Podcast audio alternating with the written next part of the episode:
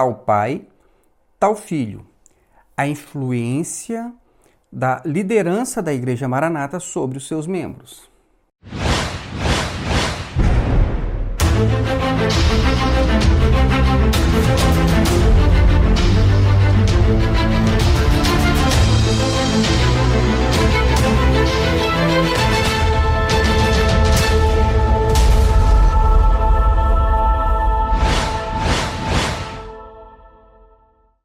Olá, meus irmãos, que a paz do Senhor Jesus seja com todos. Esta semana eu vi um comentário que foi deixado no canal do Júnior Magalhães e eu gostaria apenas de falar alguma coisa sobre isso. Nesse comentário, essa pessoa que, segundo o Júnior Magalhães, seria um pastor da Igreja Maranata, eu não sei, ele disse que é, mas essa pessoa, ela desceu aos lugares mais baixos da terra para dizer que a enfermidade do Júnior, porque o Júnior tem Parkinson, seria então algo parecido com aquilo que nós já ouvimos é, dizer no Manaim diversas vezes, ou seja, que quem sai da Maranata e fala mal da obra, então é comido por bichos. Vejam só o que essa pessoa escreveu. Parece que a saúde do prezado Júnior Magalhães, de acordo aos seus vídeos, mostram um homem sendo comido pelos urubu. E ele termina o seu comentário com aquele kkkk que é muito usado por pessoas debochadas. Irmãos, o que vocês acham de uma religião que produz pessoas é, com esse comportamento, nesse nível? Vocês acham que toda essa maldade já estava nessa pessoa, né, antes dela se converter? Ou você acha que isso foi implantado na sua mente depois de tanto ouvir mensagens é, como essa que eu vou passar para vocês e que são mensagens do presidente da Maranata no Manaim? Escutem só. Pessoas que têm ido para movimentos, na meia dúzia, dois, três, quatro. Primeiro, alivia as igrejas, sai um, um bocado de sujeira. O temor é aquilo que nós temos hoje, não falar das coisas que o Espírito Santo está fazendo, nem censurar as pessoas, muitas vezes, que estão no nosso meio, uma operação, uma orientação que o Senhor dá, às vezes no presbitério, para uma igreja, para um grupo, as pessoas sabem que elas não podem se levantar porque estão se levantando contra uma determinação do Espírito Santo. Isso é muito sério, é preciso temor. Para que nós aprendêssemos o que era temor, nós vimos as lutas se travaram, nós vimos pessoas que se levantaram, abriram a boca, entendeu? E foram estraçalhadas estraçalhadas em trânsito em, tanto, em tantos cantos. Pessoas que abriram a boca, os urubus comeram a carne deles, ficou dez dias exposto no meio do mato. E quando foram ver, não tinha mais nada. Os urubus tinham comido. Nós presenciamos uma pessoa que eu nunca vi isso na vida, nunca tomei conhecimento. Uma pessoa morrer totalmente bichada, bichada. Na Santa Casa de Misericórdia, em Vitória. Bichada, bichada. De ninguém poder chegar perto, nem médico, nem ninguém chegar dentro do quarto. Bicho comendo o cidadão abriu a boca contra a obra do Espírito. Foi desse jeito que nós aprendemos a ter temor. E agora eu refaço a pergunta: será que as pessoas que ouvem continuamente mensagens como essa, né, de Gedeuti, e tantas outras mensagens de Amadeu e companhia ilimitada, né, porque não tem limite, agora até o Silvio está repetindo essas mesmas coisas. Né, chamando as pessoas que saem da maranata de caídos, de apóstatas, e usando indiretas maldosas, usando a Bíblia né, para poder fazer essas referências, chamando as pessoas de traidores. Né? Vocês acham que essas pessoas elas não vão ter as suas mentes afetadas? Será que as pessoas que estão expostas continuamente a esse tipo de mensagem, elas é, não vão ter nas suas vidas a operação do mesmo Espírito que está operando nessa liderança? Pensem, irmãos, analisem. O espírito que está na liderança é o mesmo espírito que vai agir na vida de todos aqueles que estão debaixo dessa liderança. Eu sei que muita gente pensa que as coisas ruins que acontecem na liderança, né, não nos diz respeito a eles, né, não afeta as suas vidas é, essas pessoas elas pensam o seguinte: que basta então estar olhando para Jesus, não olhar para o homem, né, mesmo estando sujeitos àquela autoridade espiritual, que isso não vai afetar as suas vidas. Mas o mesmo Espírito que age na liderança é o mesmo Espírito que vai agir na sua vida. O mesmo Espírito que está na cúpula é o mesmo espírito que vai influenciar tudo o que está debaixo da autoridade dessa cúpula. A Roseli fez um vídeo comentando uma aula recente de jovens em que o pastor Silvio de Brasília, ele reproduz as mesmas maldades e dissimulações que nós vemos em Gedeuti, em Amadeu e também em Companhia Ilimitada. Eu sugiro que vocês vejam o vídeo da Roseli e vejam até o final, porque ela vai mostrar as evidências sobre isso que eu estou falando, para que vocês percebam que não há inocentes nesse grupo, né? Esse grupo que produz ódio, um ódio dissimulado, e ainda tem coragem de dizer que são os ex-membros que estão é, propagando algum tipo de ódio. Irmãos, vejam novamente o comentário dessa pessoa sobre o Júnior Magalhães e tentem, então, se lembrar de tudo aquilo que você ouve na Igreja Maranata, especialmente nos Manaíns. E você vai perceber que essa pessoa que fez esse comentário está com a mente exatamente afetada, influenciada por este espírito que age na cúpula. As pessoas que ficam expostas a esse tipo de religião, elas, sem dúvida, irmãos, elas são muito afetadas. E por mesmo espírito que está na liderança. Né? Perdoe minha sinceridade, esse espírito não é um espírito de Deus. Quando eu olho para trás e vejo que eu já participei de uma coisa dessas, eu penso, meu Deus, né, como eu era ingênuo.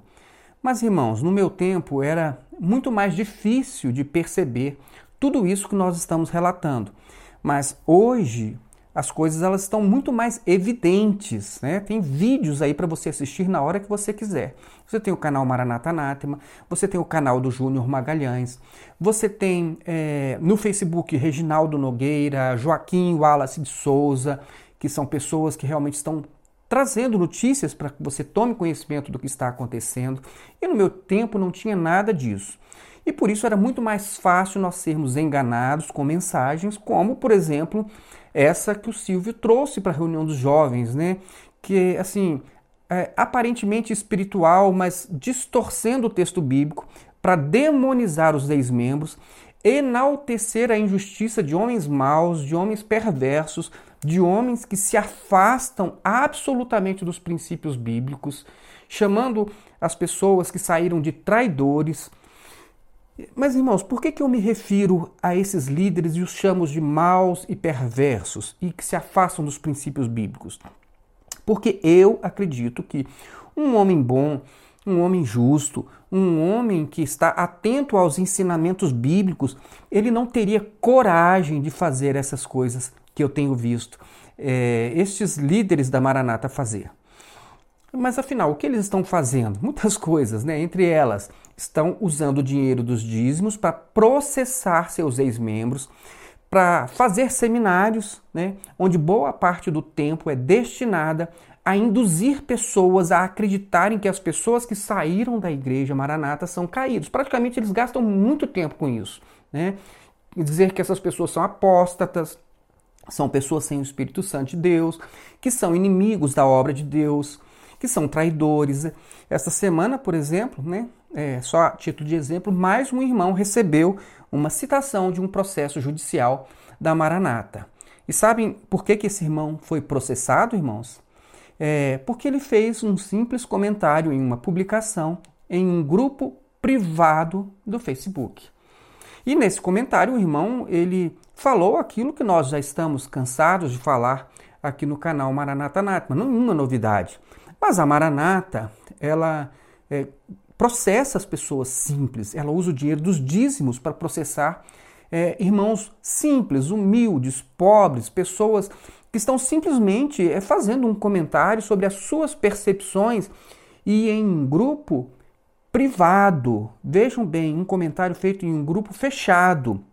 É como se a Maranata é, ela enviasse um espião para entrar sorrateiramente né, na sua casa e ficar ali num cantinho escondido, só escutando a sua conversa com a sua família né, e com seus amigos dentro da sua casa, para depois pegar informações e levar para processar você pelo que você falou com as pessoas com as quais você se relaciona particularmente. Perceberam, irmãos?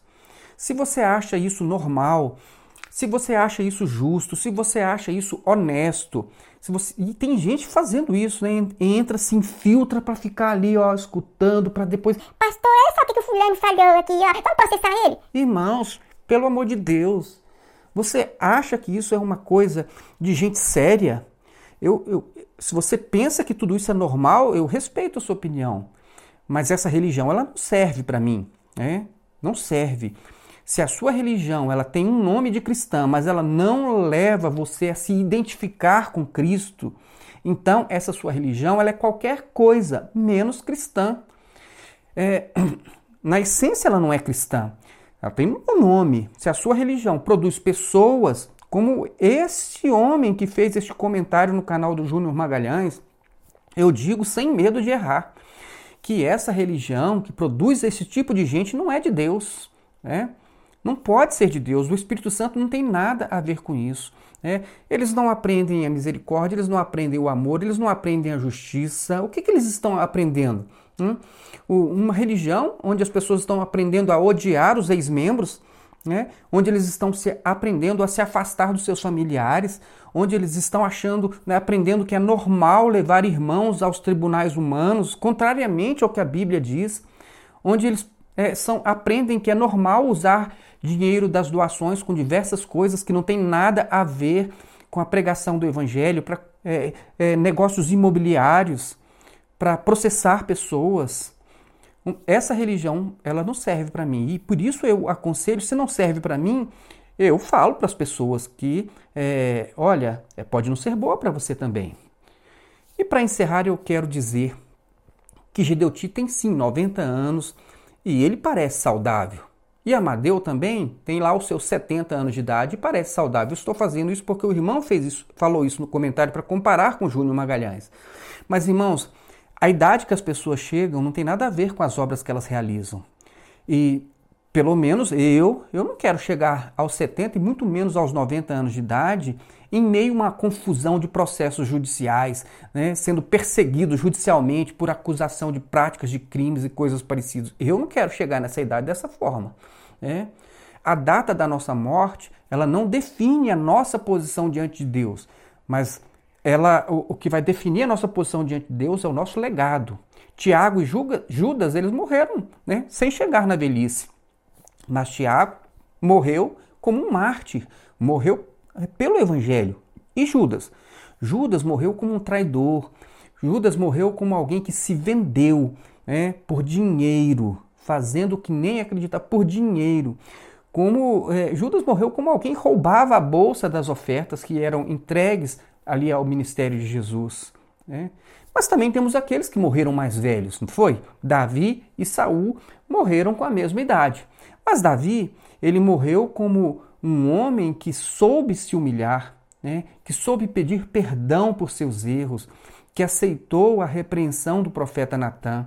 Davi morreu como um homem e ficou registrado como um homem segundo o coração de Deus. E Saul, Saul morreu como um homem que não ouvia o profeta, né? não ouvia o profeta Samuel, como um tirano que perseguia continuamente a Davi, os homens de Davi, que perseguia todos aqueles que ele entendia que estavam ameaçando o seu reinado, né? aquele reinado sem Deus, né? quando na verdade a única ameaça ao reinado de Saul era ele próprio, ele era a ameaça ao seu reinado, né? porque ele não desceu da sua soberba, da sua arrogância, da sua prepotência. Saul, ele foi arruinado porque ele não era um homem segundo o coração de Deus. E a soberba, ela precede a ruína. Então, meus irmãos, lembrem-se que é pelos frutos que nós conhecemos a árvore. Viver mais ou viver menos, ter ou não ter uma enfermidade, passar ou não passar por uma situação difícil ou trágica na vida, realizar ou não realizar milagres. Não são esses os critérios para nós dizermos quem é espiritual ou não é, para quem é de Deus ou não é. Então, vamos encerrar com as palavras do próprio Jesus. Cuidado com os falsos profetas. Eles vêm a vocês vestidos de peles de ovelhas, mas por dentro são lobos devoradores vocês os reconhecerão por seus frutos. Nem todo aquele que me diz Senhor, Senhor entrará no reino dos céus, mas apenas aquele que faz a vontade de meu Pai que está nos céus. Muitos me dirão naquele dia: Senhor, Senhor, não profetizamos em teu nome? Em teu nome não expulsamos demônios e não realizamos muitos milagres? Então eu lhes direi claramente: Nunca os conheci. Afastem-se de mim, vocês que praticam o mal. Portanto, quem ouve estas minhas palavras e as pratica, é como o homem prudente que construiu a sua casa sobre a rocha. Mateus capítulo 7, nos versos 15 a 24. Pense nisso.